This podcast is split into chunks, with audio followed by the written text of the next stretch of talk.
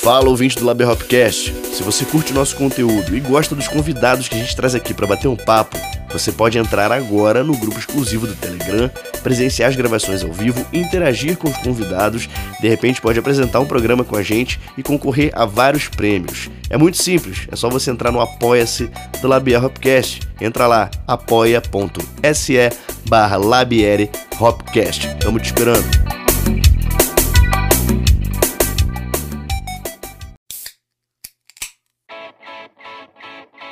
Malte, o malte das melhores cervejas, apresenta Labier Hopcast. Fala família cervejeira, sejam bem-vindos a mais um Labier Hopcast, o primeiro Labier Hopcast 2021. Ou 2020 Plus, né? Não sabemos. Vamos ver como 2020. vai se processar esse ano de 2021. 2020 Season 2. Danilo, você acha que é 2020 Plus ou 2021, cara? Cara, pelo andar da carruagem tá 2020 Plus, bicho, mas tudo bem. Vamos ser otimistas, né? Vamos Mas se for otimistas. 2020 Plus, seja 2020 Plus SE Special Edition, porque começou gostoso. Estamos começando agora o primeiro Labier Hopcast de 2020 Plus ou 2021 com um cara, pô, fantástico, uma pessoa assim, pra gente que congrega, tenta congregar aqui nesse podcast música e cerveja, é a expressão máxima desses dois universos e de sucesso nesses dois universos. Já adianto que vou errar a pronúncia do nome dele, principalmente do sobrenome. O primeiro nome eu dou conta de falar, o sobrenome vai ser meio complicado. Mas é uma referência, sem dúvida nenhuma. A gente está muito emocionado, muito impactado e felizes por começar o Labier Hopcast 2021 com Sadi Homrich. Falei certo, Sadi? Aí, pô, se falasse Sandy ia dar pau, mas não. e ficou legal o Omris também. É, ah, a Brasileirando tá perfeito, correto. É, a gente tenta, né, cara? A gente mal mal fala carioquês, Danilo Pois fala é. beninense. Mas olha só, um prazerzão estar aqui com vocês no Labier. Legal, tá começando esse ano. Vamos, vamos torcer que esse seja um ano de cura, né, de coisas legais e que a gente possa usar um pouco da lição aprendida aí no 2020. E não, não vai ser plus não, velho. Vai, vai, vai ser 21. vamos, vamos, vamos levar fé. Porque eu vou dizer uma coisa, ah, como tu falou, se eu, se eu congrego é, os dois temas principais do LabR, que é cerveja e música, talvez tenha sido os dois segmentos mais impactados né, ah, pela, ah, pelo Covid. Claro, não, tô- não dá para falar de, de profissional da saúde, né, mas, pô, cara, a gente praticamente não trabalhou esse ano. Pode crer, cara. O entretenimento sofreu demais, gente. Não, não tem como. gente- O podcast surgiu disso, na verdade, né? E a Iglesiinha a gente parou de tocar total, com- assim como todos os músicos, né? Todo mundo parou de torneio e tal. E o podcast foi uma forma de continuar, né? A, se expressar e falar do que a gente gosta, que é cerveja e música. É, isso é interessante, porque para quem agora tá chegando e não, não sabe quem é o Sadi, Sadi Batera do Nenhum de Nós, né, mestre cervejeiro há muito tempo, jurado de cerveja, é, engenheiro químico né, de formação. Eu poderia, a gente poderia brincar, falar do currículo do cara, mas existem alguns podcasts já gravados, inclusive do Mário Alasca, nosso grande amigo jornalista Maravilhoso BH, no Tomei Gosto. Ô, E o Sadi participou recentemente do Beercast, do Filipão, do Anselmo. Então tem outros materiais que você vai conseguir acessar é, mais a, a questão curricular do Sadi. E- Mas assim, o cara é completo, né? Mas como a gente já começou falando sobre pandemia, uma coisa muito interessante que o Nenhum de Nós fez é, é- foi a produção de vídeos caseiros, né, vídeos gravados em casa, aí nesse esquema de cada um capta, né, se, se grava. E deu muito certo que foi o projeto Fique em Casa. Vocês lançaram é, esse esquema na- no YouTube e deu uma rentabilidade legal, né, cara? Como é que foi pra você se, se reinventar como músico nesse tempo de pandemia aí que foi 2020? Pois então, nos dois últimos anos, lá 2018 e 2019, a gente começou a, eh, de certa forma, alimentar ah, melhor o nosso canal do YouTube. Ah, claro, trazendo alguns flashbacks, coisas antigas, eh, conseguimos recolher até alguns programas de TV que a gente participava, no tempo que as bandas iam né, lá no programa da, da Angélica, da Xuxa, ah, claro, Faustão, e- Né? Uh, mas o, o, e aí uh, começou a criar uma relação mais transitiva né, do nosso público via YouTube. Quando a pandemia nos puxou o tapete, que a gente estava uh, com uma agenda bem legal né, para 2020, tinha aquela expectativa, pô, vai ser o quê? Uns dois meses, três meses, vai ficar parado, né? E aí passou um mês a gente falou, cara, vamos, vamos uhum. falar alguma coisa legal né, no nosso canal, vamos fazer esse vídeo feito em casa do Paraíso, né? Que tem no refrão, né? Eu não tenho um paraíso para te oferecer, mas no fim da viagem, no fim desse rio, um oceano nos espera no fim desse rio. Então, vamos, vamos fazer esse negócio. Pô, atacando de cantor também. Pô, mas já, já deu pra ver que não rola. Gravamos. Não, já, já tá avisado como... que gravamos, vamos lançar isso uma coletânea futura. Não. Como diz um amigo meu, baterista, fala, baterista cantando é igual zagueiro batendo pênalti. É mais ou menos isso. Tem mas... dois bateristas aqui na sala, rapaz. Ué, mas tem zagueiro que bate pênalti bem, né? Aí, é... Pô, essa mandou Enfim, bem. eu... continua isso aí. no Rock Go eu acertei meu pênalti que eu bati, não quero nem saber. Pois é, pô.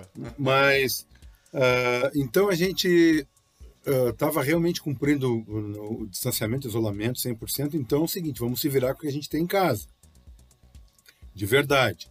Né? Então, uhum. quem olhar lá os vídeos vai ver que uh, eu toco numa improvisação de alguns instrumentos que eu tinha peças, pedaços de bateria em casa. Uhum. Tem até um pratinho que está em cima de um banquinho que está em cima de uma caixa que para poder alcançar no splash ali.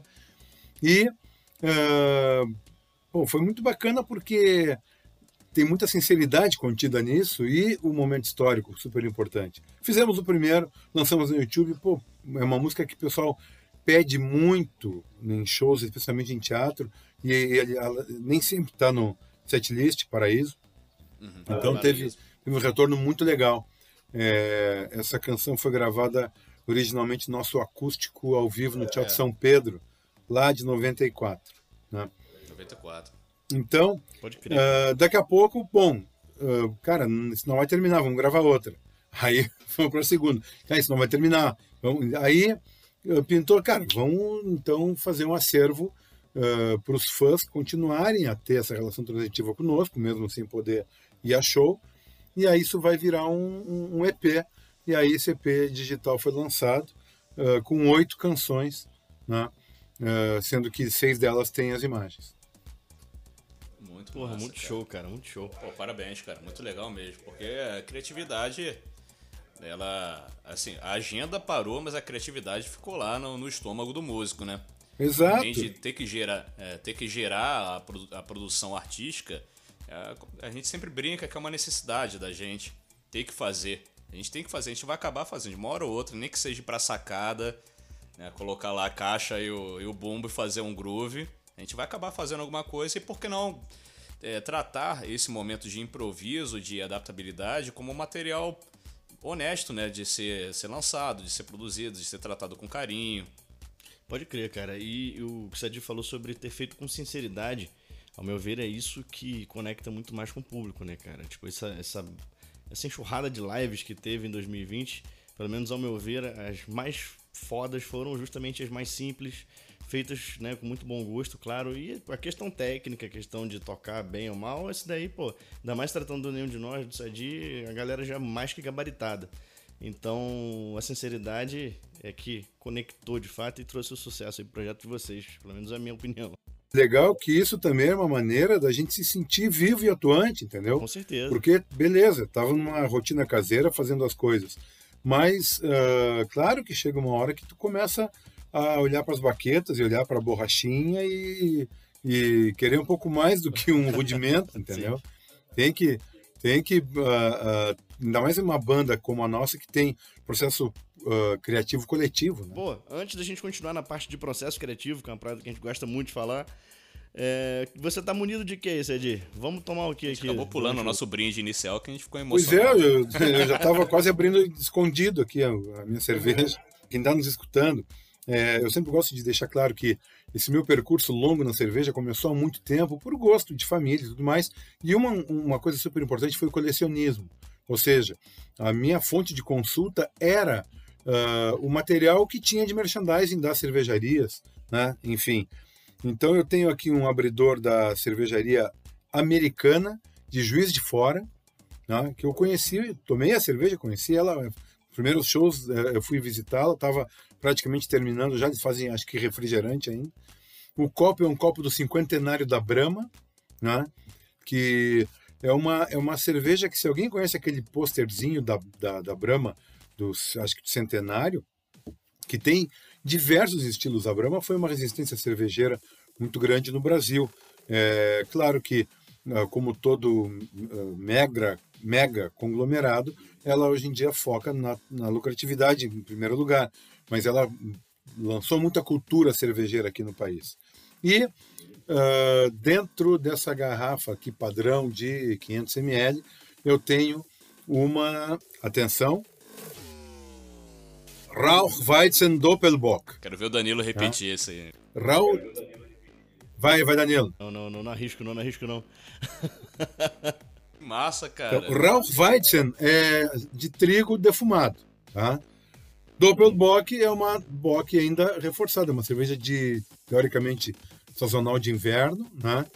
E que é, aqui é produzida pela Alenda Beer. Alenda Beer é uma pequena cervejaria, vai dar para dizer que é uma nano cervejaria, acho que é 1.500 litros por mês, né, que o, o, Eduardo e a Dulce, um casal, eles que, que, que fazem a gestão da cervejaria total, eles trabalham só com cerveja de trigo, fermentação aberta, que eles pesquisaram num tour uh, de bike uh, na, na Alemanha, interior da Europa, e aí eles fizeram essa cervejaria aqui a 60 quilômetros de Porto Alegre, que é Morro Reuter, local de colônia alemã e tudo mais.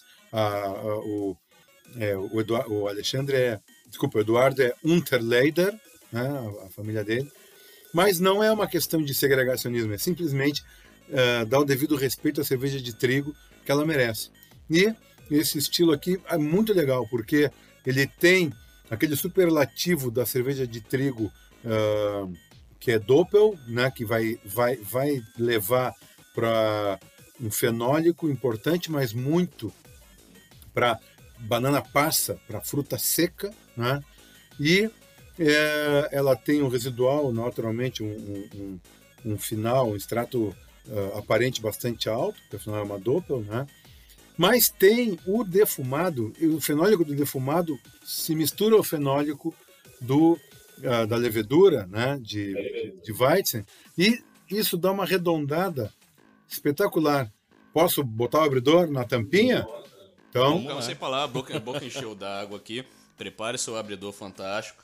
Nós estamos munidos de botocudos. Então, ó, ah, vamos ver. Estamos munidos de Botocudo Cervejaria Artesanal, uma cerveja dos nossos amigos Marcos e Vinícius de Alvinópolis, interior de Minas Gerais. Uma cerveja fantástica, fantástica mesmo, a que vai que a APA. Pô, que vai que a APA. Eu, é, eu estive presente na abraçagem teste junto com o Marcos e depois a cervejaria, a cerveja decolou, a cerveja está muito boa. E agora eles acabaram de lançar uma edição especial com o lobo single, single hop, né, do, do Galaxy.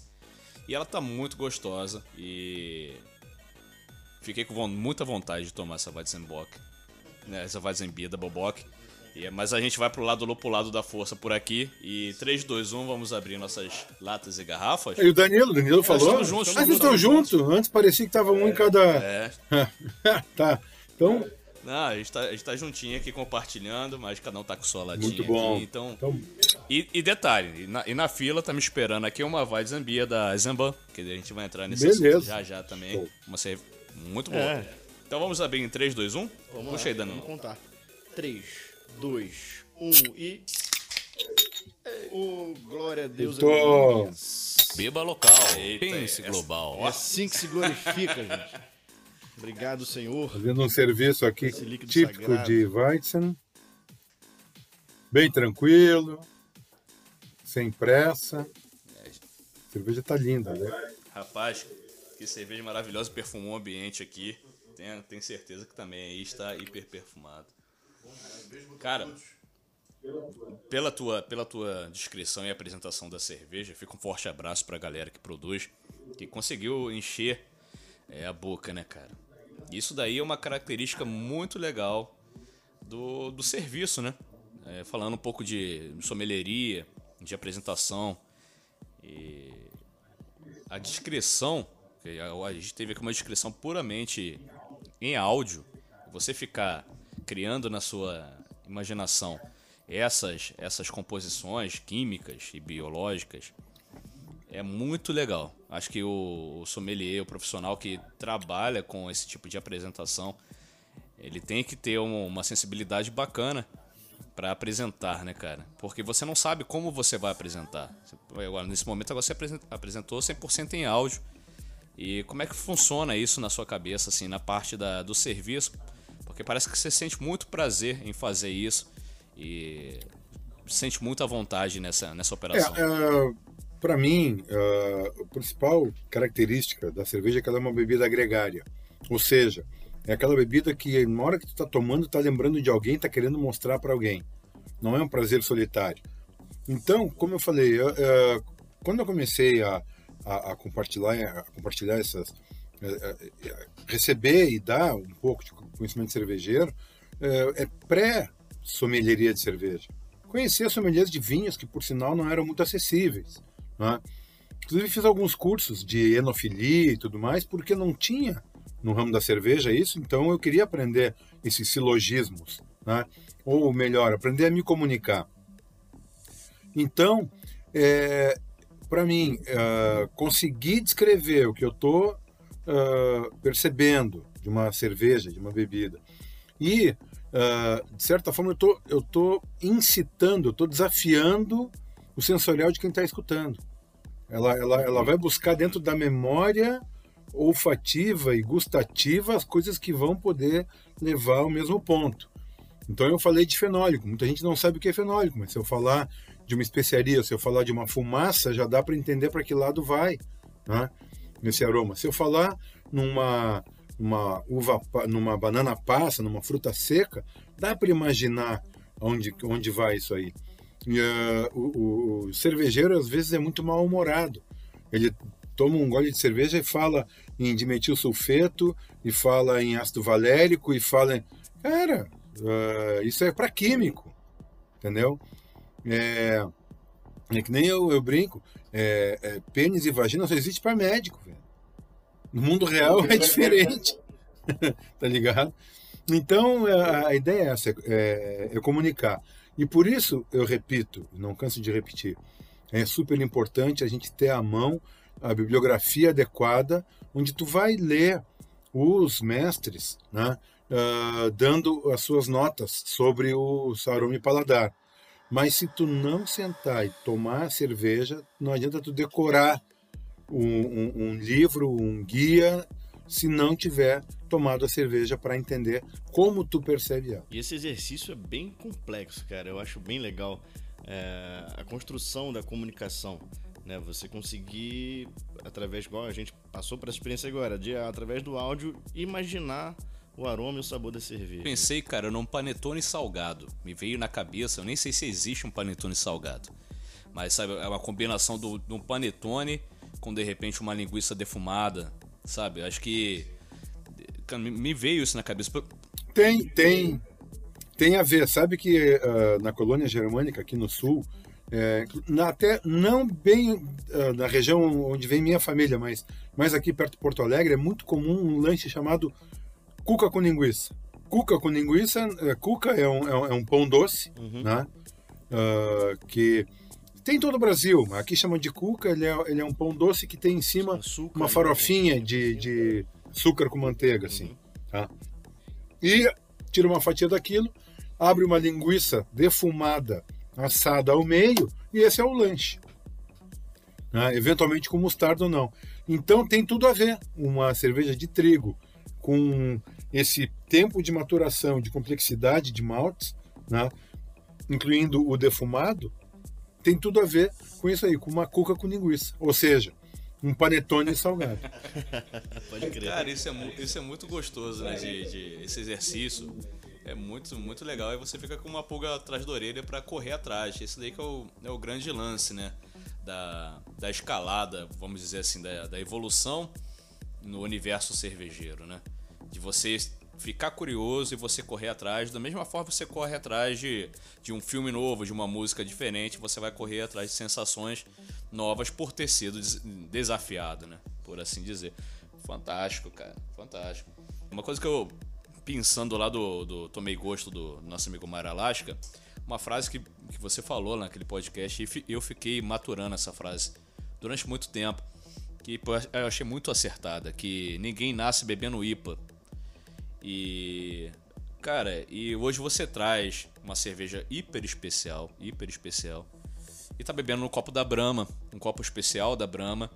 É, independente de, como a marca evoluiu ao longo do tempo e como ela se posiciona hoje.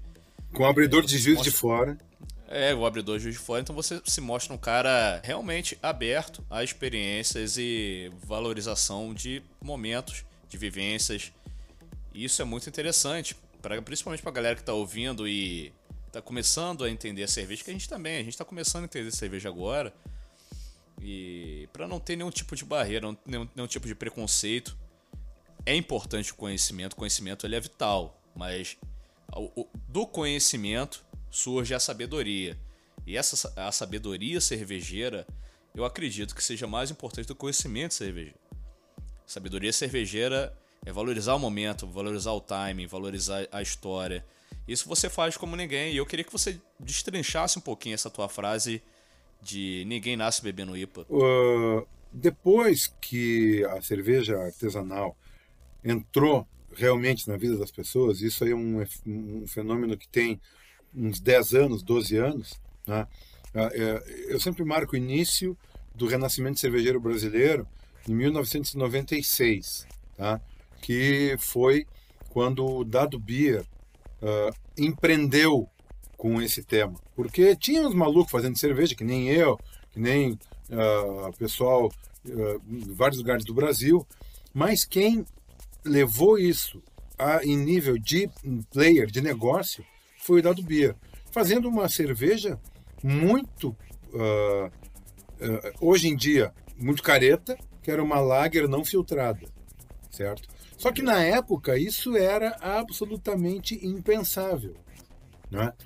O mestre cervejeiro do Dado Beer era o Ciro Palante, que trabalhou na Brahma e na Kaiser. Ele mesmo uh, defendia que não, que tinha que filtrar, que tinha que pasteurizar, que... e o Dado falou, não, eu fui nos pubs, eu fui nos Estados Unidos, eu fui na, na Europa, eu quero uma cerveja fresca e que se você acha pesada ou se a estatística das cervejarias acha que é uma cerveja pesada, é isso que eu quero. Eu também quero ter restaurante, eu também quero ter música, eu, tenho que, né? eu quero um, um, pacote onde a pessoa vai ter uma experiência diferente. Não adianta eu fazer esse meu pacote com uma cerveja igual a Skol. Né? Isso, isso, num primeiro momento, foi, foi muito intrigante. Eu frequentei muito o Dado Beer, na parte mesmo, né, Fabril, e inclusive teve uma, uma promoção chamada uh, que era assim, é, um, fazer o slogan do, da, da do Beer. Eu não me lembro se foi aniversário de, de três anos, de dois anos. E aí um amigo meu, fotógrafo, ganhou com a frase Dado Beer 100% cerveja. Tá? Isso já me remete a outra história que depois eu falo. É, aí o, esse fotógrafo é, ele é um cara que ficou um pouco conhecido porque ele foi o fotógrafo do Guga Kirten durante a, a, a, a carreira dele. Né? O Banco do Brasil documentou, era patrocinador e documentou, e esse, esse o Marcelo era o fotógrafo, então viajou com o Google o mundo todo. E ele também, o nome dele é Marcelo Ruschel, que é, ele era neto do Victor Ruschel, que tinha, teve a cervejaria Polka aqui no interior, aqui pertinho também, de Porto Alegre, que depois foi comprada pela Serra Malte. Tá? Então, estou é, fazendo essa volta para dizer que todas essas cervejas eu tomei, experimentei, gostei mais ou menos, apreciei. E quando chegou, primeiro uma, uma, uma ditadura que Weizen. Tinha que tomar Weizen, porque a Weizen apareceu, chegou, tinha um copo bonito, tinha uma espuma diferente, ela era turva, ela... aí era a ditadura da Weizen. Todo mundo, todos os neófitos uh, cobravam que se tomasse Weizen. Aí depois é, começaram as Pale Ales. Né? A própria Eisenbahn Pale Ale foi uma das cervejas tal, talvez responsáveis por um passo além dos bebedores de cerveja em vários lugares do Brasil. Né? E aí depois chegou, uh, dentre outras tentativas, a IPA. E aí a IPA virou uma coisa que primeiro era hipster, depois ela era só da moda e depois virou também uma ditadura, que hoje em dia um bar cervejeiro que não tem metade das toneladas de IPA está perdendo dinheiro. Né? E tem muitas IPAs que são mal resolvidas e se escondem atrás de uma lupulagem excessiva, muitas vezes mal versada, com harshing, com, com uh, problemas de, de, de, lúpulo fora de safra e tudo mais. Exato. Então, então assim, ó, para mim, se ela é IPA ou não é IPA, independe. Para mim, eu quero que a cerveja seja boa. Não me não importa. Então, eu não nasci bebendo IPA, eu digo, eu, eu, eu tive um histórico com a cerveja que eu me lembro que a primeira cerveja que eu tomei, acho que foi Brahma, porque uh, coisa de família, uh, tinha um uh, primo do meu pai que ele trabalhava no, no, no, no do porto fazendo em, em, caminhão. Então ele, por exemplo, levava trigo que vinha do interior para o navio e também pegava cevada do navio e levava para Brahma, que tinha um, um, aquela Brahma tinha um, como é que se diz, um, uma, um, um pedaço no cais do porto que era para a chegada de insumos. Né? Aí, então ele ganhava cerveja, né? porque trabalhava para a Brahma, e nos aniversários da casa dele sempre tinha uh, aquela Brahma Chopp de rótulo escuro com vermelho. E quando eles se distraíam, eu pegava e pum, roubava um gole. Eu era, era, era pequeno ainda. Né? Então a Brahma é a primeira, porque e quando ia para casa dele, que passava pelo bairro onde era a cervejaria, eu ficava sentindo aquele cheiro da abraçagem. Aquele cheiro que lembra um pouco legume cozido, que tem um pouco do DMS, e depois ou então já com a lupulagem, já um cheiro mais eh, entre doce e herbal, assim. Eu me lembro muito desse aroma. Tem até um texto meu sobre essa, esses passeios pela onde hoje é um shopping aqui, shopping total, onde era a cervejaria branca. É, então, assim, essas reminiscências vão todas se juntando. Então, quando eu tomo uma IPA, eu procuro malte também. Para mim, a IPA tem que ter uma boa base maltada. Eu me lembro com isso uma cerveja que os polacos faziam no interior, eles não usavam malte. Era água, açúcar e lúpulo. Caraca. E ficavam assim, era, era, era uma beberagem muito esquisita. então, para mim, tudo tem que ter um equilíbrio. Pode ser um equilíbrio que remeta mais ao amargor, um amargor cítrico, um amargor herbal, um amargor frutado, pode. Mas tem que ter algum equilíbrio em algum momento.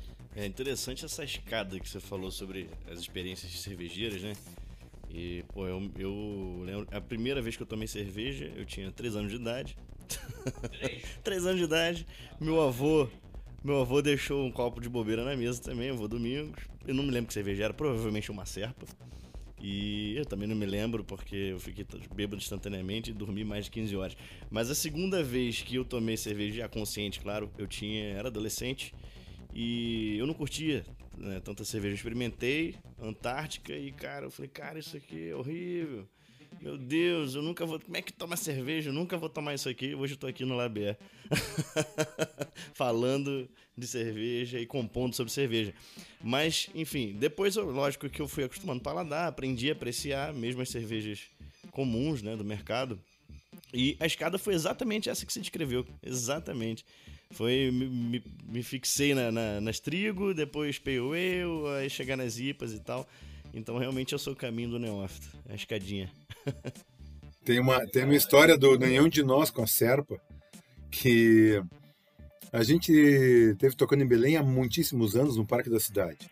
Né? E claro, uh, eu cheguei em Belém, a primeira coisa que eu quis provar foi um chopp da, da, da Serpa, que pô, eu já tomava Serpa há muito tempo, a Serpa Export, né?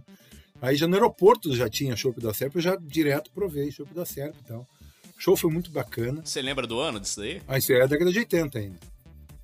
88 ou 9. E aí se criou um, um sei lá, um, um sapo enterrado em Belém, que nunca mais voltou. Eu voltei anos depois para fazer uma avaliação lá com o Arlindo e o Caio lá na Amazon Beer, quando ele fez a planta nova, ele chamou alguns cervejeiros para uh, para a gente é, fazer um passeio entre os aromas e sabores do norte para saber o que, que teria a ver com os estilos de cerveja foi antes dele lançar essa a, a linha. Ele só tinha a Bacuri, né? Era assim, ele tinha Forest, tinha Red, tinha Stout e tal, mas com, com, com produto As amazônico era só a né? Bacuri. Taperebá. Mas antes não, não tinha. Não, Taperebá é a Vitibia. Acho que não tinha isso, né? é bem no início, né, que tá falando. A, prim... a única que tinha era Bacuri. Ah, o açaí foi a primeira. Açaí tem um, um, um, um, é um case do, do, do, primeiro festival, primeiro concurso brasileiro de cerveja. Vamos chegar nessa parte depois, não vamos atropelar. Mas, é, nessa vez, então tava eu e outros cervejeiros, o Cássio do Frangó, o Juliano Mendes, estava o, o do Passarelli, tava uma, uma, uma, galera cervejeira lá, aí em Belém. E, e aí a gente estava num passeio, aquele passeio que tem na, na Bahia ali, que que conta a história, a lenda do Boto, Rosa. É um, muito bacana, um passeio turístico numa, numa, numa escuna grande, um barco grande, que tem uma banda tocando. E aí tem a apresentadora que conta a história do Boto e tudo mais, e a gente tomando serva, tava uma turma de cervejeiro na hora, sim, era na hora da folga, né? Tava todo mundo curtindo muito a parada. E nisso a banda que era um trio, começa a tocar uh, as trombetas de mármore. Em versão carimbó versão rock? Carimbó, como esses tempos rolou aí um vídeo na, na, na, na nas redes, que era justamente um, um, um, carimbó de astronauta muito bacana. Eu compartilhei tudo. Fantástico, cara. Adoro carimbó e serimbó, acho muito legal. É, aí, o pessoal acabou de tocar astronauta de mármore, e aí a menina que estava contando, que era guia, né? falou assim: ó, há muitos anos eu fugi de casa para ir num show. Meus pais não deixavam e eu fugi para ir com uma prima num show no parque da cidade. Era o show de uma banda que vinha de longe, eu não sabia nem de onde era. Depois eu fiquei sabendo que eles eram gaúchos. Nossa, cara. E aí eu fui nesse, nesse show com a minha prima e eu fiquei tão fora de mim que eu acabei, na hora que terminou o show, na hora do bis, eu corri e entrei no micro-ônibus que eles. Uh, que, que ia levar eles embora. Porque eu queria, de alguma forma, ter um abraço, falar com eles. Uhum. Porque eu tinha 13 anos e eu estava grávida. Caramba. E aí eu estava muito sensível. Cara, eu comecei a ouvir aquilo, velho, dentro do barco, todo mundo começou a me olhar, né? O pessoal me conhecia.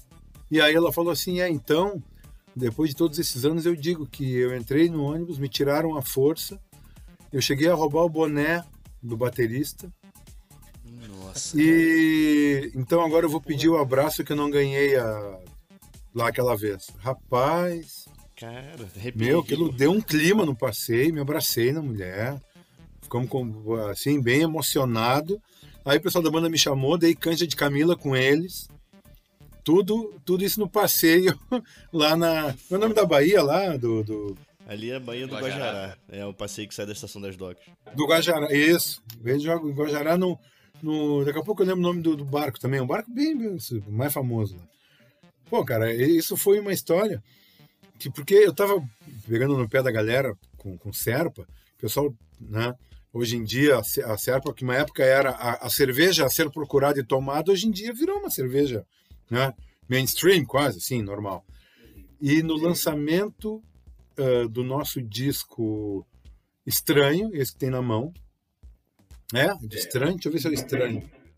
Deixa, deixa eu ver se é o estranho. Ele tava com, ele tava com esse disco na mão, ele mostrou pra mim antes aqui. É, eu, tô, eu vou falar dele já já.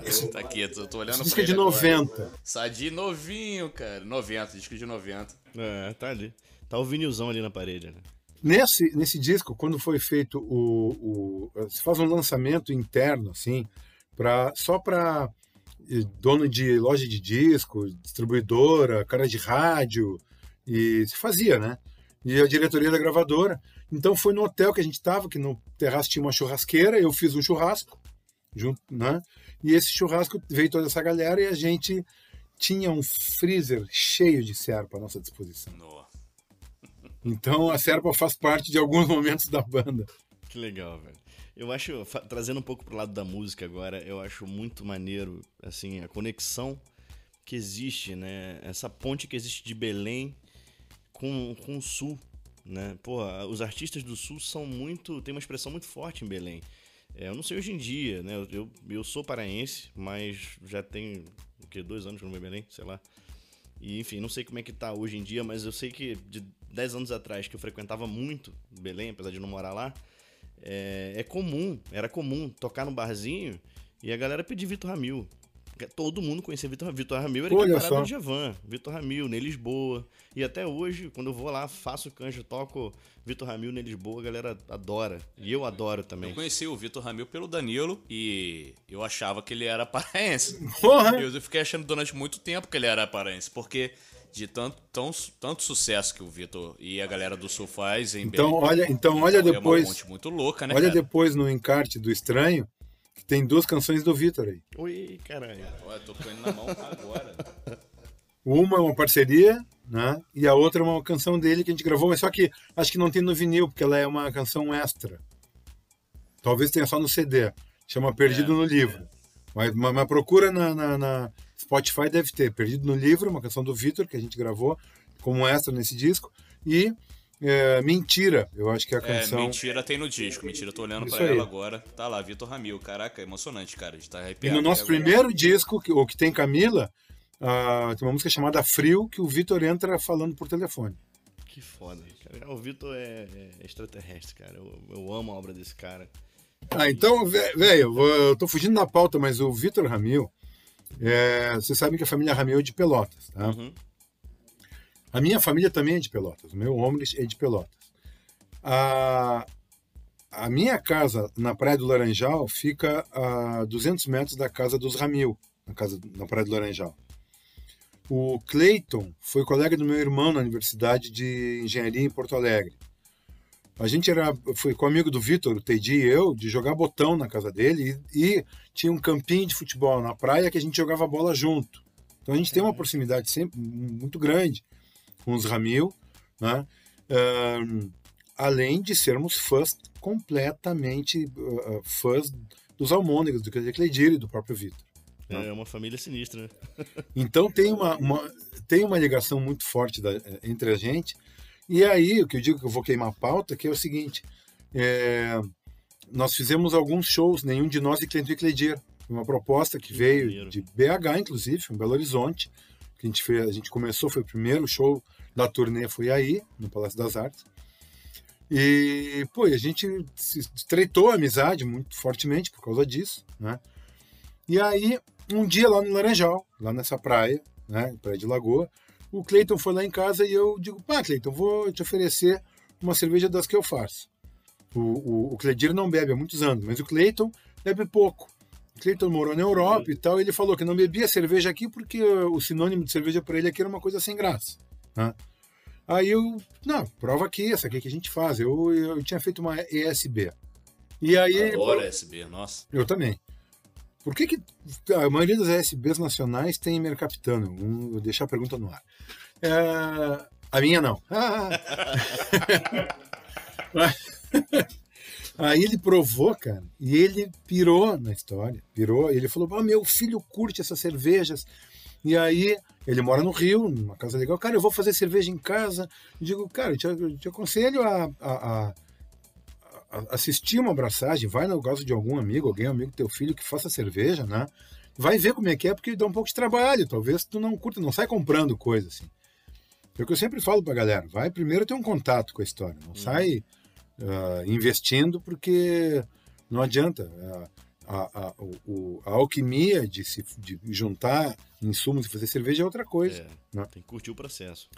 E aí, aí o engraçado é o seguinte: tá, então se você fizer cerveja um dia, né? O Vitor, o, o, o, Cleiton, Cleiton, Uhum. do Cleiton e Cleidir, o Cleiton é o que usa óculos, tá? Uhum. Só para localizar vocês. Ele que toca violino. E ele chegou assim: se você vier, for fazer cerveja, eu posso vir olhar? Eu digo, claro, meu, é óbvio, vai ser um prazer. Vamos marcar isso aí. Tá bom, tô indo pro Rio. Ele foi pro Rio. Quando ele voltou, ele me ligou, dois dias antes. Sadi, tô indo para o Laranjal, vamos fazer cerveja? Eu digo, tá, então vamos.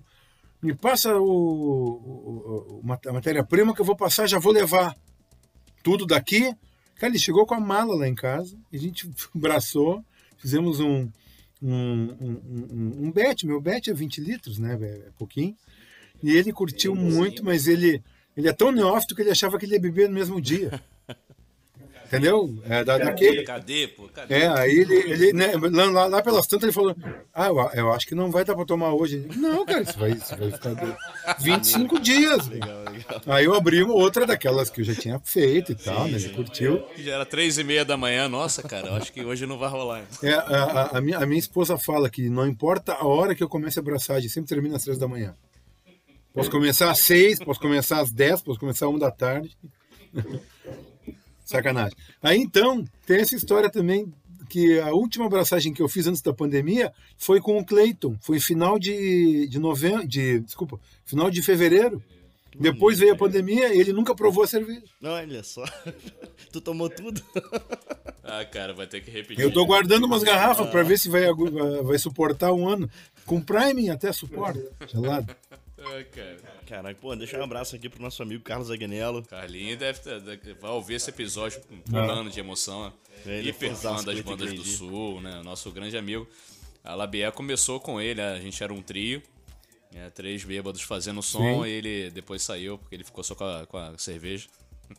Mas ele é muito fã da galera do Sul e tenho certeza que ele tá impactado agora ouvindo essas histórias aí é, espetaculares e exclusivas.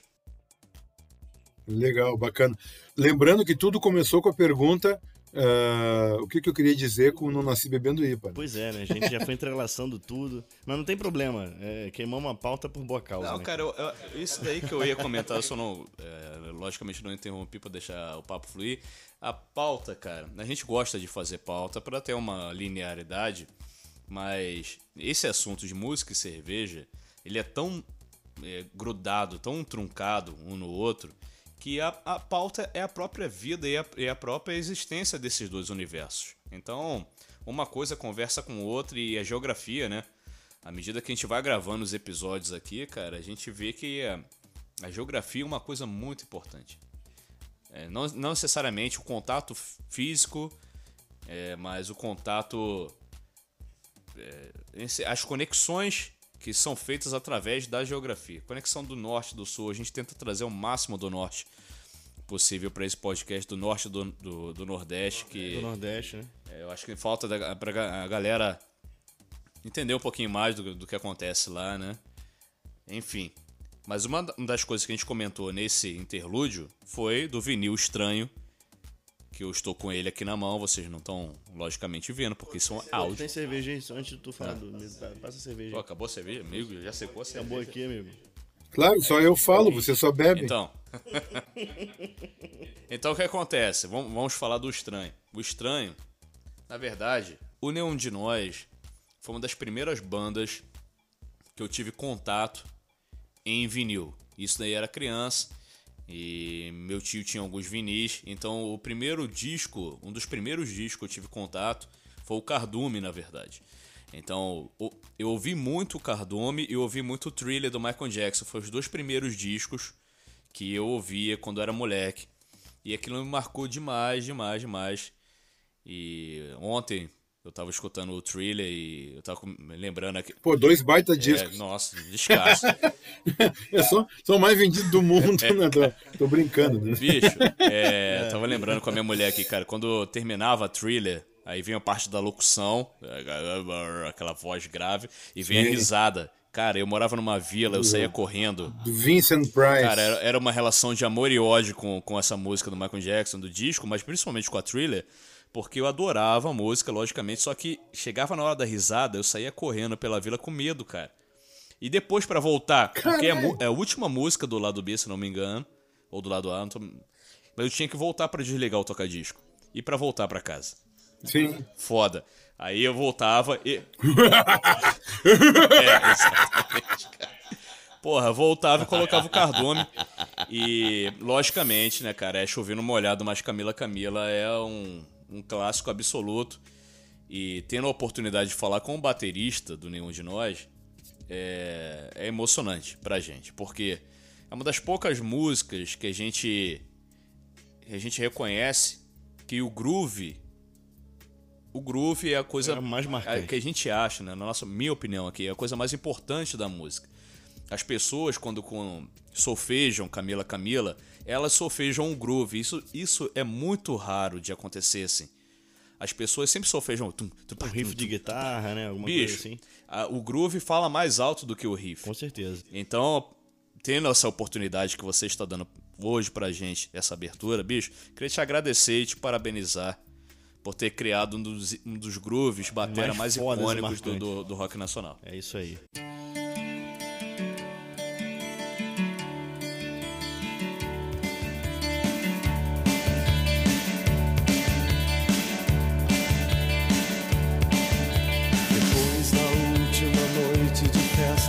Chorando e esperando amanhecer. Amanhecer. As coisas aconteciam com alguma explicação. Com alguma explicação. Pô, é, o que, que eu vou dizer agora, velho? É, sem falsa modéstia, eu, eu realmente, com o tempo, ah, é que eu fui ter a noção do que, que tinha acontecido ah, num estúdio pequenininho em Porto Alegre, ah, num dia de chuva, com o, com, com o jornal tapando a forração e as referências da época, né? Então, o, a gente sempre viu de tudo. O Carlão, Tedi e eu, a gente era sempre muito, muito unidos, desde o tempo do colégio.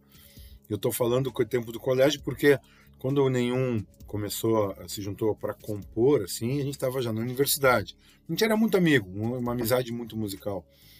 Então, a gente sempre estava mostrando e, e- uns para os outros ah, os lançamentos e tudo mais. Então, a gente ouvia desde ah, na época, vai, desde Sex Pistols a King Crimson, né? passando pelo pós-punk e já pegando um pouco do, do, do início eletrônico do É, New Order. Do-. Então, assim, era tudo muito. Eu, eu tinha uma predileção um pouco por, por rock progressivo, eu gostava de, de Genesis, Yes, Supertramp, Rush, né? Ah, ah, claro, os, os- sempre os básicos Beatles, ah, The Who e Rolling Stones nessa ordem, né? Ah, o Teddy era um fã da Police, ah, total. O Carlão ah, curtia bastante coisa puxada também para o flamenco. Ah, então era, era muito aberto, tudo muito aberto. O Carlão que apresentou Echo and the Bunnymen pra gente também. Tá? Então, ah, beleza. Quando a gente começou a compor essa canção em cima de uma poesia que fala de violência de gênero, que fala de um casal amigo nosso onde a menina aceitava um namorado violento sem a gente saber por quê. Que ela baixava a cabeça para tudo, que ela tinha medo até de suas mãos, medo até de seu olhar. A gente não sabia por quê.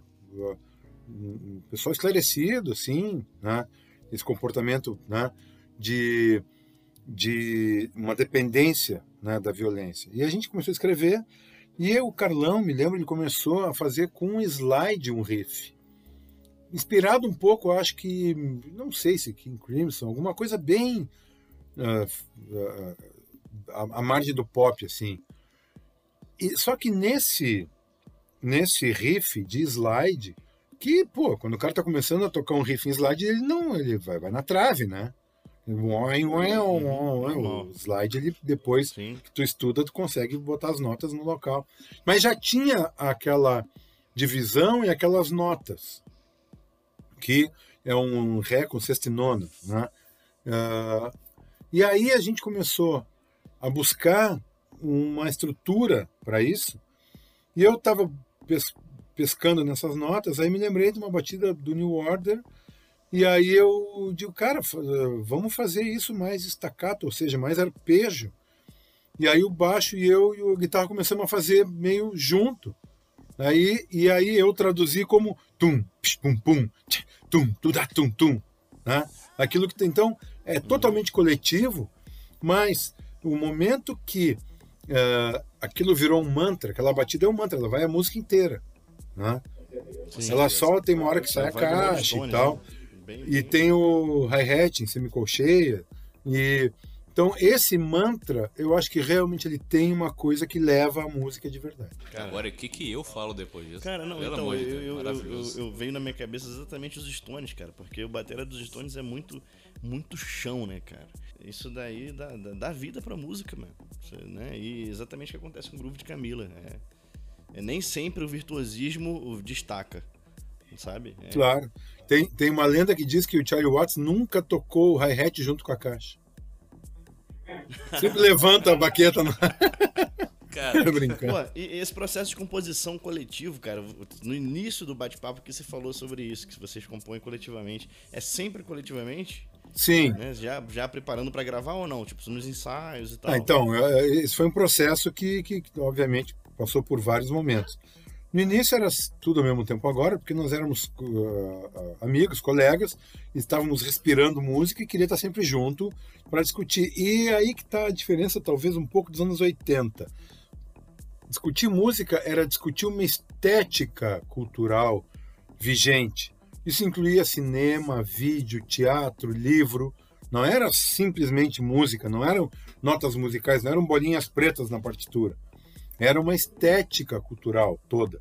Então a gente ia de noite ver um vídeo de uma banda nova no Bar Ocidente, que era o bar né, que existe até hoje, sempre foi um, um bar de, de contracultura.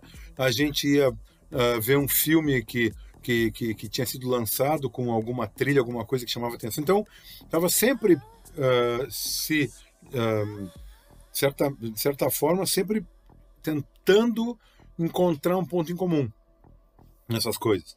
E aí, uh, a gente, eu fazia engenharia química, o Teddy fazia, fazia engenharia civil, nós dois na PUC, e o Carlão arquitetura na URGS. Né?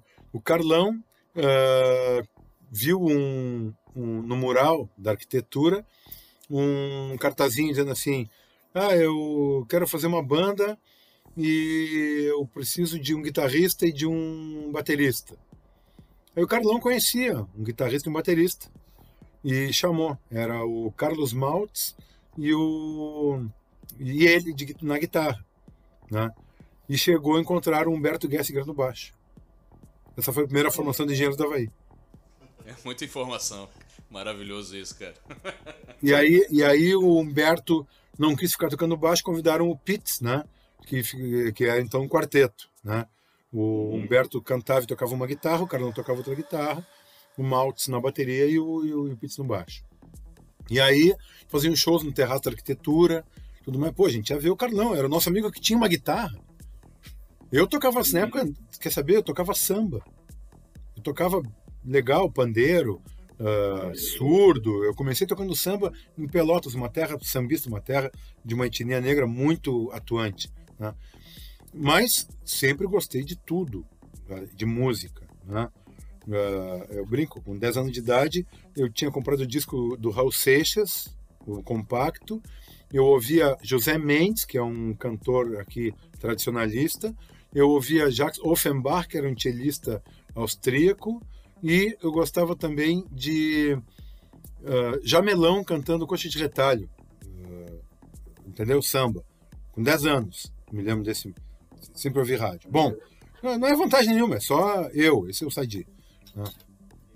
Aí, uh, o Carlão tinha uma guitarra e tocava numa banda. Ele tocou dois shows com engenheiros.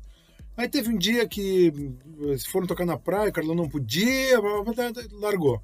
Aí a gente olhou, cara, tu tem uma guitarra, velho. Eu tenho uma coisa com ritmo. Eu vou comprar, eu vou, eu vou dar um jeito de arrumar uma bateria. E te... aí a gente conseguiu, eu consegui um, uns pedaços de bateria, né? E o, um surdo de samba era o bombo, um tarol de caixa era a caixa, consegui um hi-hat e tal, era isso. Um baixo escala curta, que um amigo meu, um amigo meu tinha ganho do, do, do, do em paga de uma dívida, Sabe o que é baixo escala curta? É uma guitarra com, afinação, com, com corda de baixo, praticamente. Eu não sabia disso, não. Não, que é afinação absolutamente uh, uh, subjetiva. E a gente começou a ensaiar. E a gente ensaiando, na garagem da namorada do Tedinho, a gente falou assim: nós não queremos, a gente não vai ficar tocando música dos outros. A gente quer fazer as próprias, nós temos que aprender primeiro. A gente tocava uh, Inútil, do Traje Rigor, tocava é, ah, do The Cure, a gente tocava. Qual era? A gente tocava ah, The Clash, a gente tocava David Bowie, claro. Tentava tocar, né? Aprendendo. E uh, U2, Police, tudo tentava. Até que a gente ah, foi para um, um estúdio e não, vamos fazer nossas músicas. E começamos a fazer. E aí era todo mundo junto agora. Tava fazendo a música, tava. Quando tava lanchando, tava falando da música. Quando tava indo pra faculdade, tava falando da música. Era assim. Isso foi o primeiro disco e o segundo. No terceiro, um produtor sacou a, a, a veia ah, a veia literária do Teddy, poética, né? e falou, não, você tem que escrever mais e tem que botar seu nome na, na- na- na- como letrista. E era o que estava acontecendo. Teddy estudava, pesquisava e, e sempre foi mais ligado à questão da, da poesia e literatura. Então, por um tempo, o Teddy era o compositor principal. Daí um dia a gente falou assim, ah, beleza, a gente continua compondo junto, ah, em cima da letra, então vamos fazer uma divisão. Aí não me lembro qual banda era que fazia uma divisão assim, ó. Quem entra com a letra tem... Vai, vou na época eu não me lembro o que a gente falou, mas vamos dizer, a letra e a música são 50%. A, a regimentação, arranjo, a interpretação são mais 50%. Então, a gente divide. Então é todo mundo parceiro sempre. Né? O cara traz a letra, tem o seu quinhão. Traz a minha, minha melodia, a harmonia, tem seu quinhão. Quem faz o arranjo tem seu quinhão. E aí, aí, aí se começava. Se estava na música, digo, não, ah, não, essa letra aqui vamos dividir porque tu, tu deu pitaco. Então a gente dá pitaco em tudo. Ah, não, não pode mexer na minha poesia. Pissa, pode sim. Ah, não, minha levada, eu criei minha levada. Ninguém... Não, pode, pode sugerir. Não tem problema. Então isso é criação coletiva. Pode crer. E essa criação coletiva, ela tem, assim, não existe regra, cada um faz da forma que achar melhor de fazer, mas eu, eu, eu tenho, né, comparado, eu tenho pouquíssimo tempo de músico profissional, digamos assim, mas a maturação, a maturação no processo de composição é importantíssimo.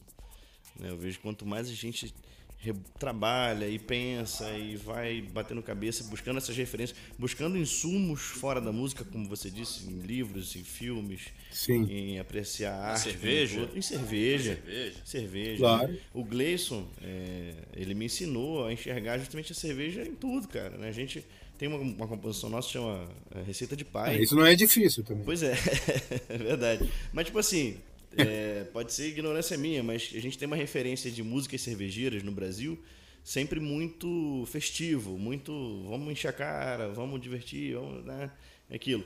E o Gleice chegou pra mim com uma letra extremamente poética, linda, falando de uma receita de família, né? Falando de uma receita que passa de pai para filho, tal, uma receita de cerveja, uma letra, uma poesia maravilhosa. Falei, cara, dá pra gente destrinchar esse assunto aqui de uma maneira belíssima. Né? É, o é, universo cervejeiro é, é muito amplo, tanto que ele é universo cervejeiro, não é cômodo cervejeiro, não é um quarto Claro. cervejeiro, não é uma sala cervejeira. É um universo. É.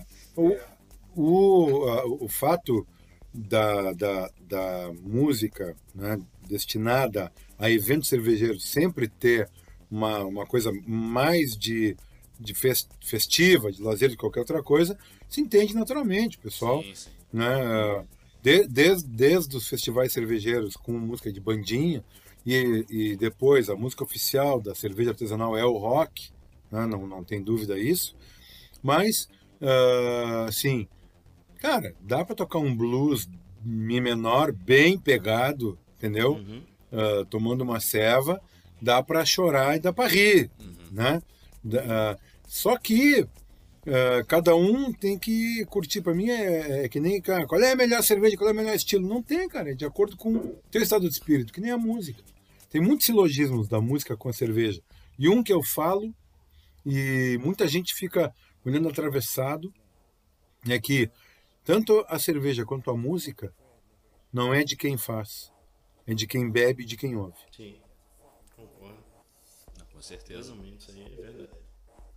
Isso daí, cara, é uma parada. é- Essa, essa frase, essa linha de pensamento, ela me lembra muito uma propaganda que a própria Ambev fez um, um tempo atrás, que era de recontar histórias através de fotografias antigas. Por exemplo, um grupo de amigos tava tomando. tirou uma foto lá, todo mundo tomando Brahma há X anos atrás. Eles pegaram esse grupo de, de amigos e refizeram a fotografia em tempos atuais. Quais- qua- qua- e a Brahma tava lá. Então isso daí que é interessante pensar que a memória ela, ela é preponderante. E a memória afetiva, ela é mais preponderante ainda do que as outras. Porque ninguém te rouba e ninguém te compra, uma propaganda não consegue te comprar um momento afetivo, sabe? O momento que você viveu com seu avô, com seu pai, que vocês estavam tomando uma cerveja que hoje, ah, cerveja mainstream. Não interessa, cara. Acho que naquele momento quem tava no seu, tava no seu copo era cerveja X, você viveu aquele momento com cerveja X, você tá ouvindo naquele momento uma música X, aquilo te marcou. E a vida, pra- logicamente respeitando todas as crenças, ah, a vida vai passar. E quando a vida avança, você vai se recorrer, você vai recorrer às suas memórias para você se realimentar e se, e, e se curtir, né? Então como é que você vai parar, olhar pra trás? Pô, mas ali eu tava bebendo Brahma, eu não tava, eu não tava feliz, eu não tava bebendo IPA. Sacou? Eu não tava escutando a música que eu deveria estar escutando. Isso daí não, não existe, cara. Então, na verdade, tudo isso que eu que- queria destacar, e até a questão, a gente falando das composições, método de composição, até como a criação de banda, e isso tá impregnado, cara. Isso tá regis- registrado na, numa memória, que é uma memória muito especial, que não é memória mercadológica, é memória afetiva. Memória do, do coração, memória da emoção. Então, é, teve uma palestra cervejeira, eu faço eu dou aula em, em curso, em cursos de gastronomia, faço, faço palestra, enfim, como vários. E aí é, eu estava aquela história, uma palestra que era para iniciantes, assim. E aquela velha pergunta: Ah, professor, ah, qual é a melhor cerveja? Eu digo, não, isso varia muito. Ele, Não, mas qual, é, qual foi a melhor cerveja que você tomou agora, nesses últimos tempos? Eu digo, olha, cara, foi uma Antártica Sub-Zero.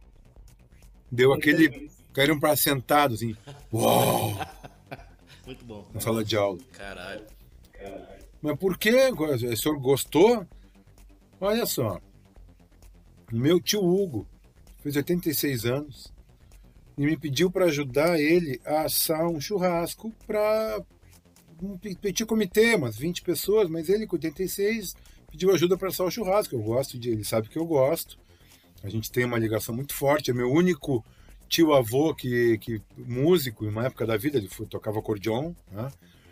E eu tenho o maior carinho, obviamente. E aí eu digo, claro, tio, vamos lá. Eu fui lá ajudar ele, aquele negócio, carvão, carne, pega, espeta e espera o pessoal. vai. E daqui a pouco ele veio com uma Antártica Sub-Zero, dois copos. Assim, ah, esse calor do fogo. Tá na hora, né? Separei essa aqui especial para nós. E ele, cara, ele encheu aquele copo, tava linda aquela cerveja. Assim, ó, eh, tava microfiltrada, cristalina, uma espuma tranquilamente eh, bem estabilizada com alginato. Eu estava olhando ela e eu estava com uma sede. E quando eu bati o copo com ele, dei os parabéns e tomei aquela cerveja, o que que poderia ser melhor? Me diz. Saca? Então, aquela semana foi aquela Antártica do Sub-Zero pela afetividade que tinha. Né? Para mim, é, tem que entender isso. Né? Senão, é, é, que nem Titãs falava, a, a, melhor, a melhor banda da última semana. A melhor Pastry da última semana, a melhor New England da última semana, a melhor. Uh, assim, a, memó- a memória fica muito curta. Aham. Pô, cara, reflexivo demais, aqui, cara. Eu demais. travei aqui de. que Eu fiquei vi- visualizando real a cena desse brinde. E, cara, Ah. é. Lindo, cara. Lindo. Quem. Sacou? Qual o Double IPA vai roubar isso, cara? É, não existe. Não tem. Até porque o tio ia cair sentado, se uma ação do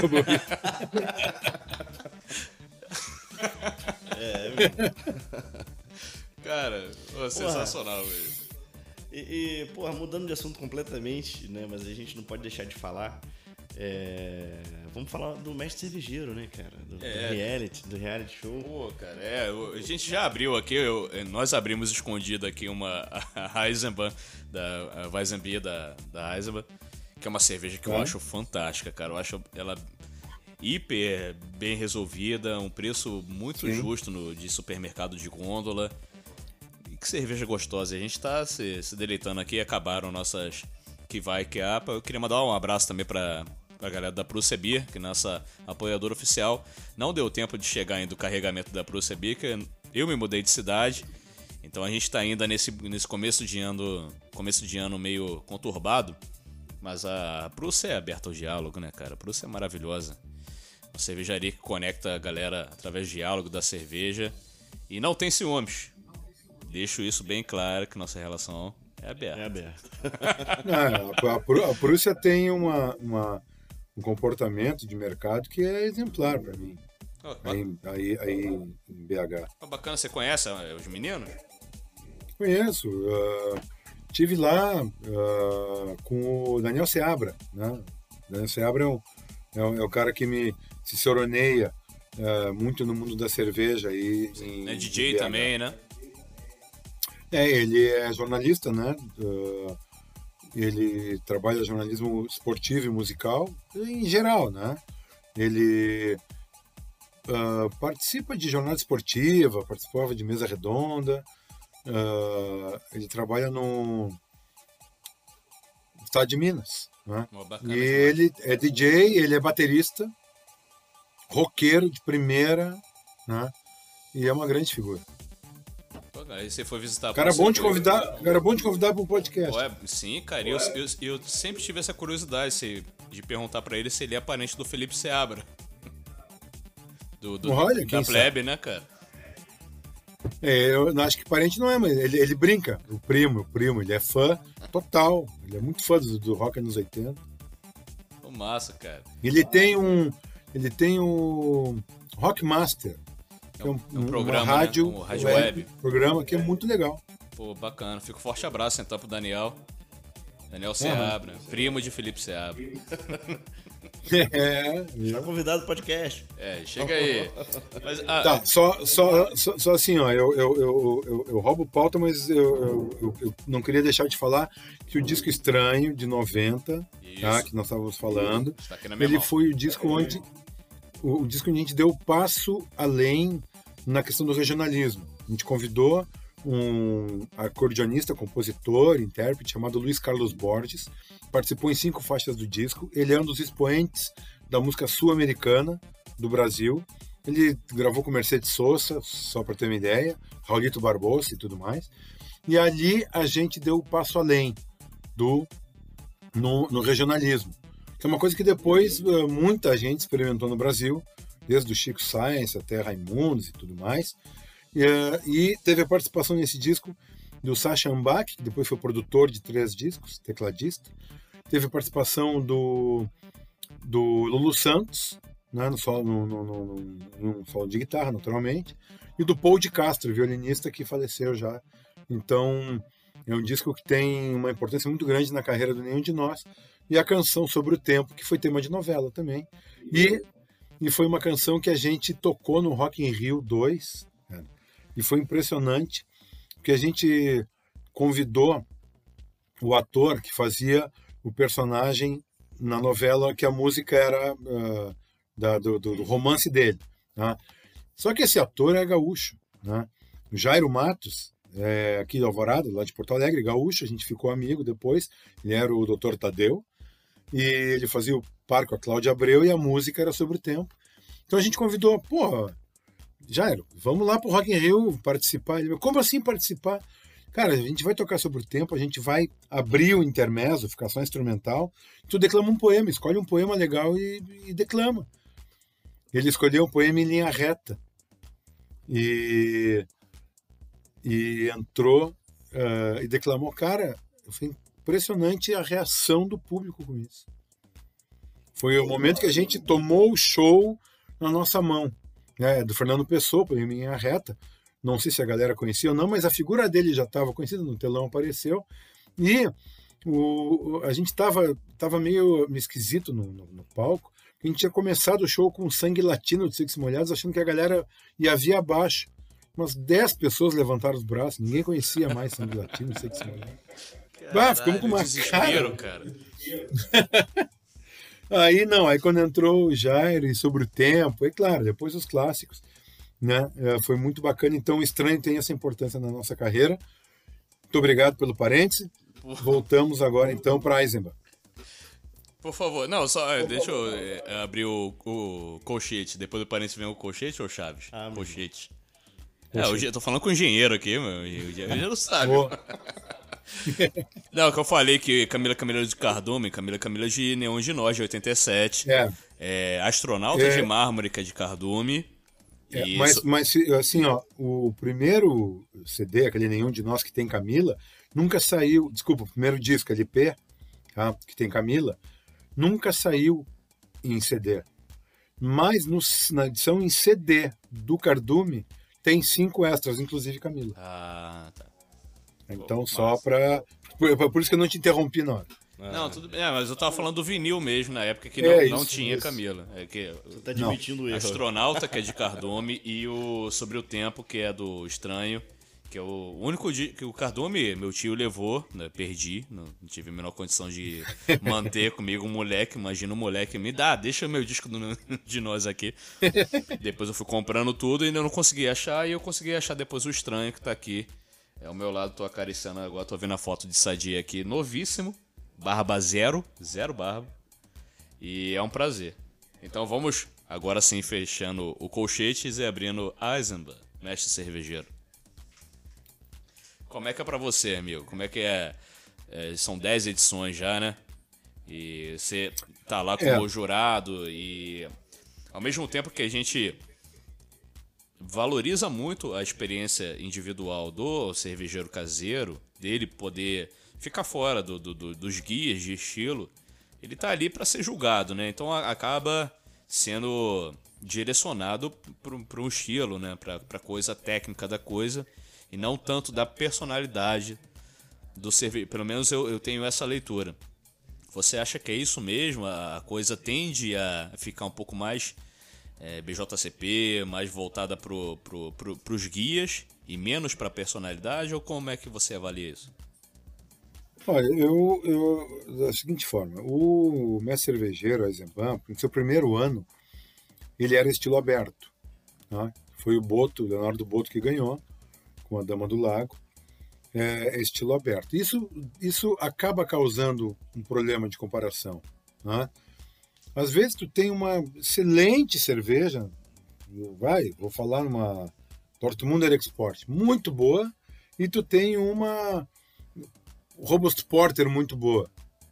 É difícil, dentro de uma comparação, tu dizer que uma tem 80, outra tem 81 e ela é a melhor. Então aí ah, foi opção né, do pessoal da Eisenbahn de focar em um estilo, que eu acho uma competição mais justa. E se ela é dedicada ao cervejeiro caseiro, ah, letras miúdas, BJCP. Cervejeiro caseiro, de um modo geral, seguia pelo BJCP. Por quê? É o guia mais didático. né? Eu não vejo sentido em julgar cerveja comercial pelo BJCP, sim pelo BA. Mas para o cervejeiro caseiro se guiar e ah, tentar chegar nos parâmetros, ele é perfeito. né? O Gordon Strong é um cara que entende muito essa, essa ansiedade do cervejeiro logo querer fazer uma boa cerveja e tenta traduzir ao máximo o, o estilo para que isso possa ocorrer. Entendi. Mas no, no concurso, né, do Eisenbahn Mestre Cervejeiro, o guia é o BA. O guia não é o BJ, é o BA. Entendi. Por quê? Porque ela é uma cerveja que vai para o mercado. Uhum.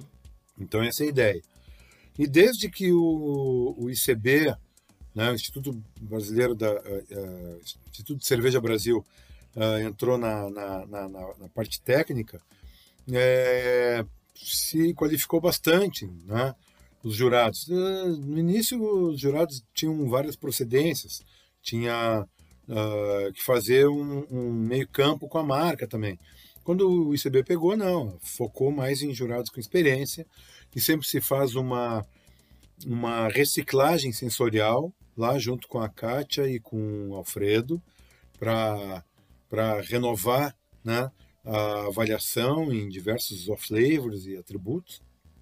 Então, uh, eu acho que a, ainda a personalidade do cervejeiro é o que vai ser importante. Como, como foi o Botelho na última edição, que é mineiro aí, e que é um cara com muita personalidade, colega engenheiro, fez uma, uma excelente session.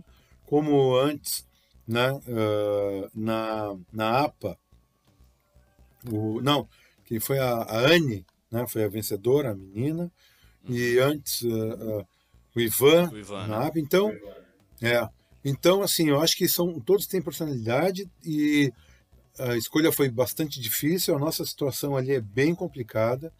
A Bia e o Juliano têm, são muito criteriosos, né? Também, assim como eu. E eu vou falar, é, é muito difícil para o cervejeiro fazer cerveja nas condições que eles têm lá. Não porque falta alguma coisa, mas porque é diferente daquilo que tu tem. Eu faço cerveja no mesmo equipamento há 40 anos, Uhum. entendeu? Se me bota num lugar diferente, eu não é bem assim. E é tão pressão fácil. ainda, né? O negócio aperta, Claro. com certeza. O tempo, tudo, né? Pode crer. Então, assim, é, eu, eu, eu acho que esse, esse projeto é um projeto que agora ele, ele, ele mudou, obviamente, por causa da pandemia, não se sabe o rumo que vai ter. Acho que ele cumpriu uma etapa interessante na TV, ele ah, acabou popularizando bastante. Feedback que eu tive, especialmente em festivais, pessoal falando que é, é um dos momentos de lazer da semana e do ano, onde aprende muito e dali eles partem para a pesquisa. Né? É, é, é- é um programa que eu acho que para quem já é cervejeiro, já é, já estuda, ele não é profundo, não tem essa, não, não tem essa, ah, esse objetivo, né? E ele, às vezes, para quem é bem neófito, para quem é muito iniciante, para quem não conhece, ele, é- ele, ele, ele complica um pouco. Então, é uma linha muito tênue querer comunicar e falar para todos os públicos. Pode crer. Bom, aproveitando a deixa aqui, é, só interrompendo o assunto, né? Vamos trazer aqui dica da casa. Chega, Bentão, com a sua dica. Atenção, tá na hora do Dicas da Casa. Prost Vida Longa, amigo cervejeiro. Eu sou o Bento e hoje a gente vai falar sobre concursos de cerveja. Existem diversos concursos de cerveja no mundo inteiro. Aqui no Brasil, a gente tem também diversos concursos e tem dois grandes que são mais importantes. O concurso brasileiro de cerveja, que é voltado para cervejarias e é pautado nas regras do Brewers Association. E o concurso nacional das acervas, que é pautado no BJCP e ele é voltado para os cervejeiros caseiros associados das acervas. Então, é, para fazer inscrição no concurso brasileiro de cerveja, você tem que ser uma cervejaria. Para fazer inscrição no concurso nacional das acervas, você tem que ser um associado. E aí você pode associar a acerva do seu estado e fazer parte desse concurso. Mas o que é importante para fazer parte do concurso? Para minha cerveja ganhar o concurso, para ela ir bem no concurso? A primeira coisa, a principal regra do concurso é adequação ao estilo. Então, se eu escrevo num determinado estilo, a minha cerveja tem que estar dentro da descrição daquele estilo, dentro das regras pautadas dentro ou do BA ou do BJCP para aquele estilo. Aí é a primeira análise que é feita. Depois, obviamente, é feito se essa cerveja tem defeitos, se não tem, se ela tem um bom drinkability, se ela é gostosa, se ela é melhor do que a outra. E aí tem comparações entre elas. Mas a primeira análise sempre é essa. A principal questão que você tem que procurar na sua cerveja é essa. Procure estar muito bem dentro do estilo. Beleza? Gostou da dica? Manda pra gente sugestões, pautas, o que você quiser. Segue lá nas redes sociais, no Instagram, arroba BentoBier, que é o meu Instagram, arroba LamasBH, que é o Instagram do nosso apoiador aqui, e o meu novo projeto, arroba Destino Cervejeiro, Lá você vai ter Destino Ponto Cervejeiro. Lá você vai ter dicas de turismo com muito bom humor, comigo e com Johnny Lustosa, que é também do canal Voo no Mundo Oficial. Valeu, tchau, obrigado! Dicas da Casa é um oferecimento Lamas BH. A melhor cerveja pode ser a sua. Aí, dica do Bentão, né? Pra vocês que são cervejeiros caseiros ou querem fazer sua cerveja em casa. E, e aí, Cedi, o que, que você deixa de recomendação aí pra galera que tá começando a fazer sua cerveja em casa ou a galera que já faz e de repente tá querendo é, se inscrever em concurso, mandar O cerveja? Bento, o Bento falou tudo. Né? Ah, mas não esquece que quando a gente está julgando uma cerveja, está lá no júri, é, eu tenho que receber a tua melhor cerveja. Ou seja, ah, que tenha sido produzida hum, perto do, do- da, da data do concurso, que tenha sido bem acondicionada e bem enviada. É isso aí, só, só para lembrar que o feedback que vai receber vai ser em- também em cima disso aí. Isso é mais importante. E como a, pandemia nos ensinou, e Danilo tem desenvolvido um trabalho incrível aqui de produção feita em casa, homemade, e assim, com qualidade. Hoje em dia a gente tem softwares, tem equipamentos que não são gigantescos, mas que são valiosos, que podem traduzir em, qualidade o seu, a sua música, a sua cerveja, a su- o seu artesanato, a sua. Enfim, o que for. O seu empreendimento. Acho importante, acho que 2020 ensinou muito isso pra galera, que é possível, é, requer um esforço, requer dedicação, planejamento, mas é viável, é você desenvolver um produto na sua cabeça, trazer isso para sua sala, para seu computador, para seu, para sua cozinha, seu fogão e desembolar. E é possível você se tornar profissional com isso. Você não precisa de uma empresa, né, aquela, aquela sala, você precisa alugar uma sala. Você tem a sua própria casa para trabalhar. E é isso aí, vamos seguir o barco. Eu queria pegar de gancho aqui e falar, galera, se você tá ouvindo aqui quer fazer o seu podcast, já tem vontade de produzir podcast, ou tá fazendo ele gravando no celular, no Zoom, enfim.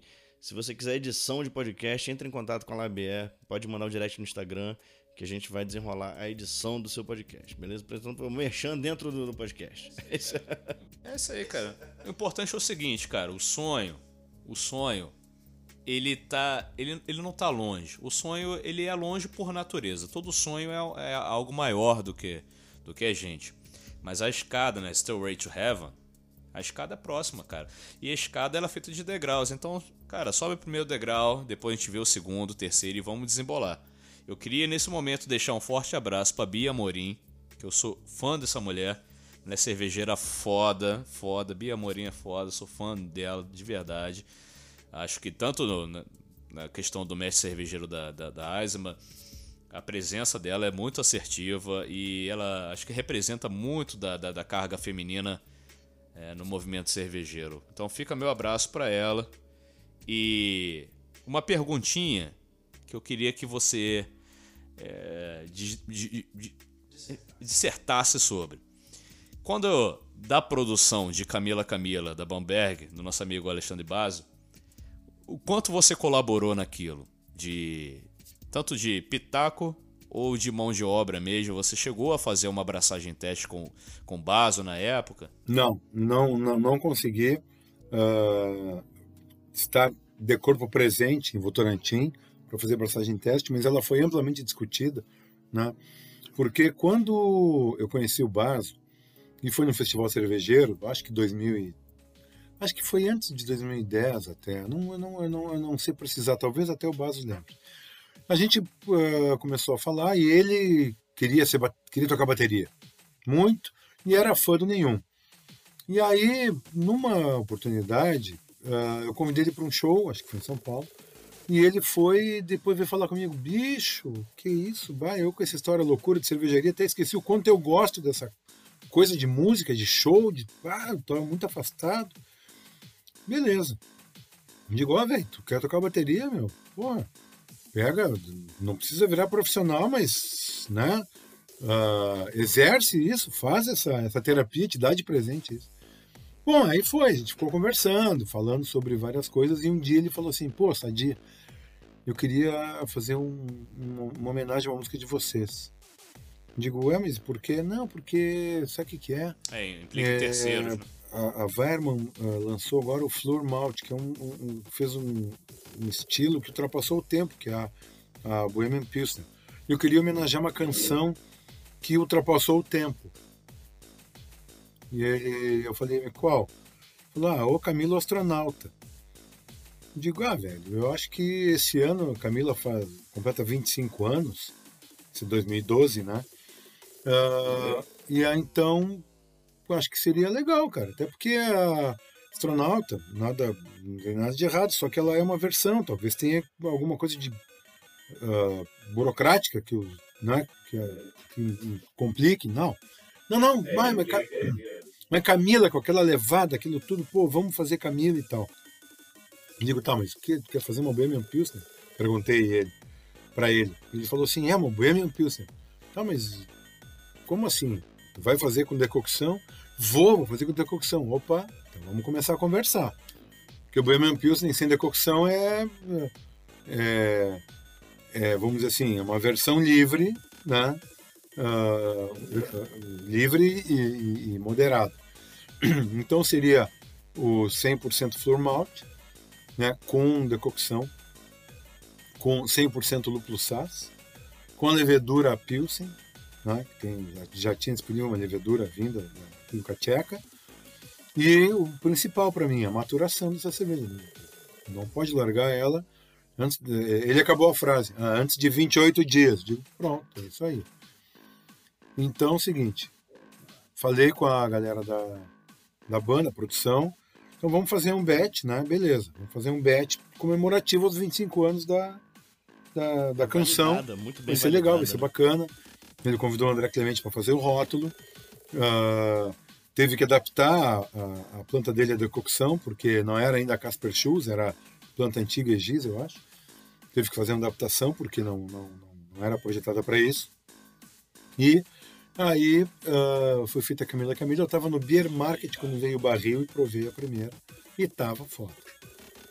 E aí, velho, ah, aquele ano, essa cerveja ganhou ah, todos os rankings, a melhor lager, a melhor Bohemian Pilsner, a melhor né, no Brasil. Daí a gente se olhou e falou assim, pô, bicho, vai ficar só um bet? Só uma abraçagem?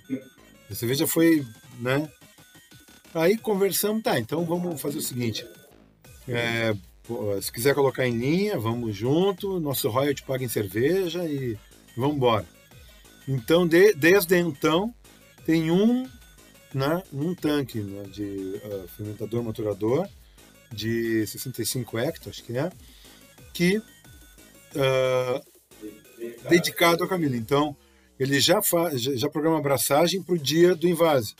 Quando ele invase, estava invasando os barris e ah, as garrafas que já são todas pré-vendidas, né, ele está lá abraçando a, de a- Camila, que hoje é tripla decocção, né? E é, porque agora com a Casper Shoes dá para fazer.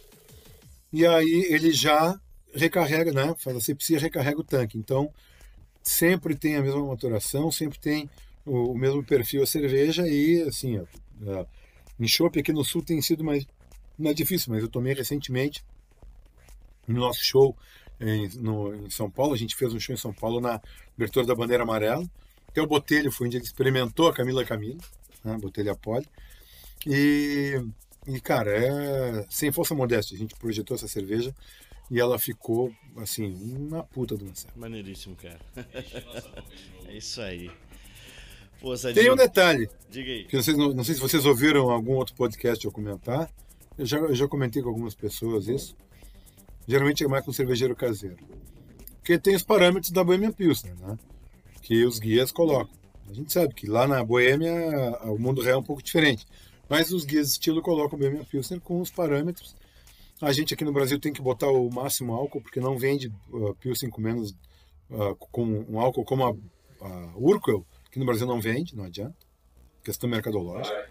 É, não vende. Então, tá, a gente vai no topo. E aí ficou aquela história, tá, e o IBU? Como é que vamos fazer?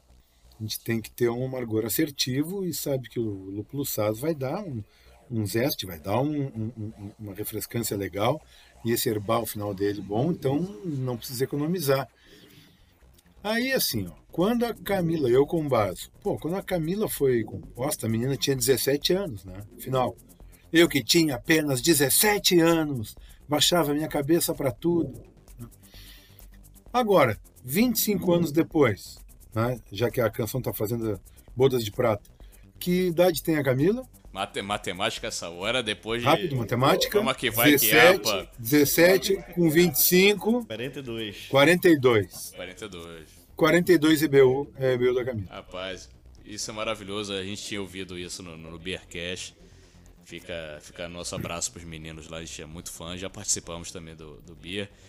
E, Sim. e eu adoro essa, Essas essas, coincidências, combinações. né, cara? Adoro essas combinações, coincidências. E uma das coincidências, E tem, e e tem- eu sei. não, só tem uma coisa que pouca gente sabe, assim, Sim. que eu falo, aí, é, antes da cerveja, é que tem uma gravação do Cazuza para Camila Camila. Procure saber. Nossa, agora. Já tatuei isso aqui, pegar uma caneta e escrever no meu braço. Mas uma das coisas, eu sei que você se liga também em numerologia. É seguinte, estamos gravando o Hopcast número 17. Olha aí, ó. É. Aí, ó. E- e- Então, Não foi você. planejado, né? é, não foi planejado, logicamente, né? Nossas, nossas agendas, graças a Deus, cons- conseguiram se coincidir. Mas fica a nossa homenagem às Camilas do Brasil, né? Que estão aí com aos 17, aos 20, aos 42, aos 50 anos sofrendo é, com suas relações aí abusivas. Não sofram, Camilas. É, procurem. É, mu- muitas vezes, é, é- é uma coisa muito bacana, muitas vezes chega no camarim, chega hoje pela rede social, um testemunho dizendo assim, eu fui uma Camila. A música me ajudou a sair dessa situação e eu não quero É ser isso mais. aí, cara. Foda. Então, no Hopcast 17, com Sadi, Homrich. Como fala bonitinho o seu nome, pra gente não passar vergonha? Ah, a- a- assim, a família aqui no Brasil fala Homrich, Homrich Homrich. mesmo. Em, ale- em alemão, lá na Alemanha seria Homrich. Homrich. Homrich. né? Só aspirar. Mas esse fonema não rola aqui. Homrich. Então é Homrich. Então, pô, Hopcast 17, né? Em homenagem a todas as Camilas. Nesse, nesse ano maravilhoso. E estamos chegando aos momentos saideira. E, Danilão, suas considerações finais desse podcast Pô, maravilhoso. cara, eu até, em eu até falei, 2021. é, até falei pouco nesse podcast porque é muito que aprender. E, Sadi, só te agradeço aí por ter aceito o convite e por agregar tanto valor aí pro meio cervejeiro há muitos anos, já agregando tanto valor pra galera. E na música nem se fala, né, cara? Nenhum de nós é ícone, marcou época, continua na atividade fazendo coisa boa. Continuem fazendo coisas boas, que vocês são foda. E é isso, mano. Tem- Só tenho que te agradecer mesmo. E antes da gente encerrar, entrar no momento de saideira, a gente tem que fazer a harmonização musical, pô. Esquecendo a harmonização Né? musical. Não, Então, Sadi, pô, é, indica, ilustra aí pra galera uma, como saborear uma boa música com uma boa cerveja, apagar a luz do quarto e Ah, apreciar. cara, eu vou, eu vou fazer um vou fazer um exercício. É, eu tenho feito aqui, ah, já fiz inclusive em Belo Horizonte com o Ricardo Coctos do Pato Fu, que é uma degustação acústica, onde a gente propõe uma cerveja, fala brevemente sobre ela e uma canção, toca uma canção que faça a pessoa lembrar. Porque hoje em dia ah, a cerveja está na vida das pessoas, o pessoal não vai para um, um lugar de noite para querer saber o extrato primitivo, quer saber o extrato final, que não quer saber o IBU, nem o ABV, nem. Ele quer tomar e se divertir e tomar uma boa cerveja. Então, a, a parada da degu- degustação acústica é essa. E eu faço aqui com o Rafa Braz, aqui, em aqui na- na- na- nos Estados do Sul. E aí fizemos já duas vezes com o Ricardo Coctos, que foi muito bacana. Aí eu, assim, ó, para lembrar uma situação. É, sabe que quando começou a da Session Beers, aqueles hipsters cervejeiros começaram a torcer o nariz, porque o pessoal estava superlativo em questão de teor alcoólico, em questão de amargor, era acima de 100 IBU, era com as cervejas mais opacas possíveis e as ah, Double Porter, Double IPA, Double tudo, Double ah, Stout, claro, né, Race. E aí chegaram as, uma proposta que eu conheci, né, com, ah, ah, no, no- em 2012 ou 13, com Pete Slosberg, tá? que é a Session, uma cerveja que tem sabor, que tem aroma, mas que ela permite né, um percurso maior, posto que tem menor teor alcoólico. E, exato. Então, vamos degustar uma Session. Tá? Aí vamos tocar a canção que é o que, que a Session queria dizer para esses hipsters, esses caras que estão torcendo o nariz para ela. O que, que a Session queria dizer? Aí começa assim, ó. Se você pensar que vai fazer de mim o que faz com todo mundo que te ama, acho bom saber que pra ficar comigo vai ter que mudar. Daqui pra frente tudo vai ser diferente. É isso aí. Porra, Tem que cara. aprender a ser gente. O seu orgulho, amigo, não vale nada. Não vale nada. É isso aí. Então, papai Jones Campelo, editor, sobe o som. Se você pensar que vai fazer de mim o que faz com todo mundo que te ama, acho bom saber que pra ficar comigo vai ter que mudar. Daqui pra frente, tudo vai ser diferente. Você tem que aprender a ser gente. Seu orgulho não vale nada, nada. Você Deixa um a abraço a vida tal da galera de Minas Gerais, Belo Horizonte, lá, pô, lá Belém também. Todo mundo que está curtindo, muito obrigado pelo convite. Que a fonte nunca seque. Que a fonte nunca seque. Eu vou. Palavras aqui minhas finais. E.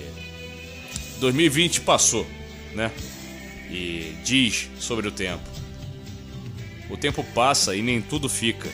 A obra inteira de uma vida. O que se move e o que nunca vai se mover. Vão ter coisas que nunca vão se mover, mas tem muita coisa que é possível de se mover, se mutar. Então seja isso, seja evolução. passa e nem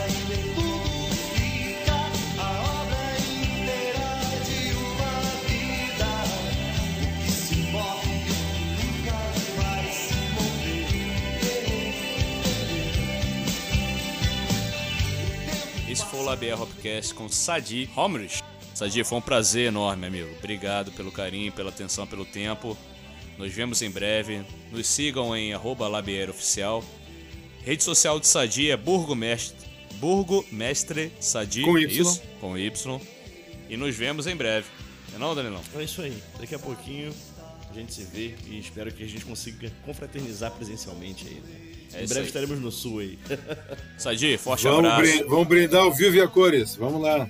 Aleluia. Obrigado, fiquem com Deus. Valeu, galera. Até logo. Cheers! Cheers. Beijo pra vocês.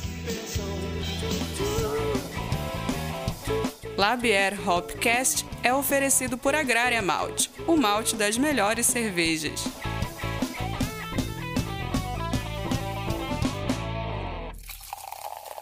Prússia Beer, conectando pessoas através do diálogo e da cerveja.